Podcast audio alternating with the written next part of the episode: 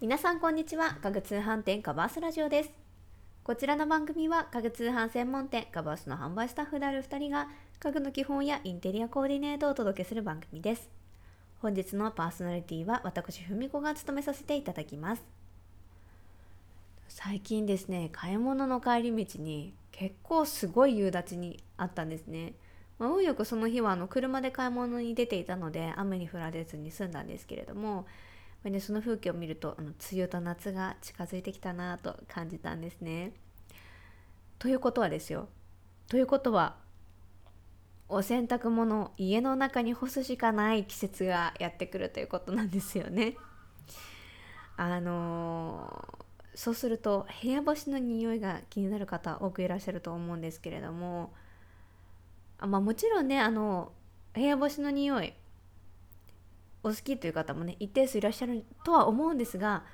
あのー、部屋干しの匂いがしない方がいいという方がの方が多くいらっしゃると思うので今回は洗濯物を効率よく部屋干しする方法をテーマにご紹介いたします。ちなみにですね私はあの生乾き臭が大嫌いなのでそんな思いを込めてあの放送を作りたいと思ったらボリュームが出てしまったので急遽2部構成でお届けいたします。今回は洗濯物を効率よく乾かすための根本的な理由から便利なアイテムまでをご紹介いたします。是非ですねお部屋で部屋干し臭を出さないように効率よく干す方法を取り入れていただけたらなと思います。ではまずはですねお洗濯物が乾く3つの条件についてご紹介いたします。そもそもお洗濯物がどうして乾くのかということをねあの頭に入れていただけると今後お伝えする内容がああそういうことなのかと納得していただけるかなと思います。3つの条件というのが1つ目が温度が高いということ。で2つ目が湿度が低いということ。で続いて最後3つ目が風があるかないかということですね。の周りの温度が高く湿度が低く通気性風があるという条件が揃えば揃うほどお洗濯物はよく乾くということになります。あの部屋干しする際もですねただそのまま干すというのだとの条件が揃わないのであまりね効率よくあの乾かすということができません。この3つの条件に近づけるように周囲の環境を整えていただけると効率よくお洗濯物を乾かすことができます。ではですねあのお洗濯物を乾かすのに便利なアイテムをご紹介していきたいなと思うんですがその便利なアイテム3つご紹介いたします。1つ目が除湿機を使うということです。お洗濯物を干しているお部屋の湿気を取り除いてくれますので除湿機は部屋干しの強い味方になってくれます。あの除湿機といってもですねどれも同じというわけではないのであの除湿するための構造によって3つに分かれます。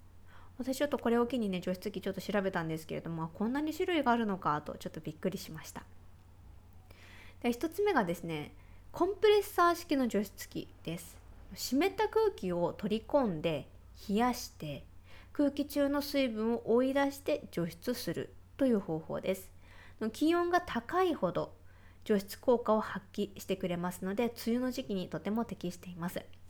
逆にですね冬は気温が低いので稼働効率が落ちてしまうんですね。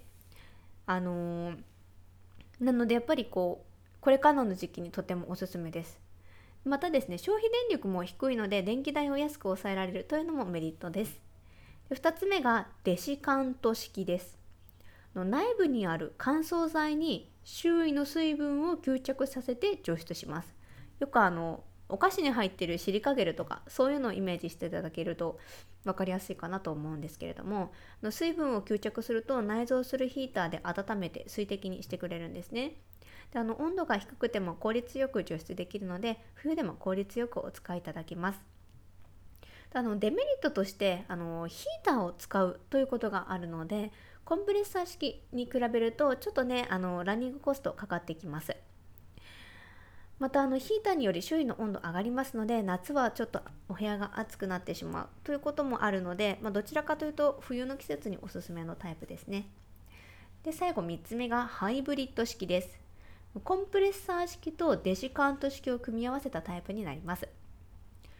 夏はコンプレッサー式冬はデシカント式として稼働してくれるので季節問わずにパワフルに除湿してくれます。ただですねあの他の2つのタイプに比べてあのハイブリッド式はちょっとサイズが大きくなるという傾向にあります。で除湿機に続いて便利アイテムの2つ目なんですがサーキュレーターや扇風機を使うという方法です。のサーキュレーターや扇風機があると洗濯物の周りにある湿気を吹き飛ばしてくれるので洗濯物が乾きやすくなります。の除湿機と併用するとさらに効果が上がると思います。あとですね最近サーキュレーターと除湿機が組み合わさった家電も登場しているんですね。私ちょっと調べていてびっくりしたんですけれどもあのこれだとねすごく好条件にかさがこう上がるのでこの組み合わさってる家電すごくいいなと思います。サーキュレーターや扇風機は洗濯物の真下から上に向けて稼働させるようにしてください。最後3つ目。エアコンの風を当てるということです。これね多分あの大体の大抵のねご家庭にエアコンついてるかなと思うので新しくねアイテム購入しなくても効率よくお使いいただけると思います。あのエアコンの風が直接当たる位置に洗濯物を干していただくのがポイントになります。あとですねあのホームセンターではあのエアコンに取り付けられる専用のラックがあるんですね。結構あのこうながっしりとした骨組みになっているので結構洋服とかかけても大丈夫なのかなという印象があったんですけれどもあの本当にこうエアコンにがっちりつけるタイプになってます。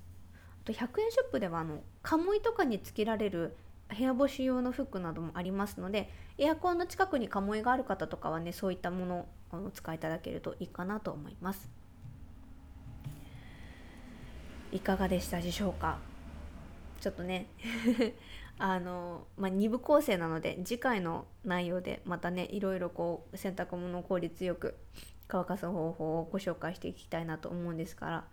今回ご紹介した内容っていうのは梅雨の時期だけではなく花粉症とかの台風のシーズンとか部屋干しが必要になる日というのは意外とね多くあると思いますし最近はあの共働きで日中ねお家にいないといういう方もいらっしゃると思いますので毎日部屋干しするという場合にもお使いいただけるかなと思います今回は洗濯物が早く乾くようにするにはどうしたらいいのかという根本的なところから便利なアイテムをご紹介いたしましたあの2部構成なので次回2部目は便利アイテムを使わずに乾かす方法と効率よく乾かす干し方についてご紹介いたします。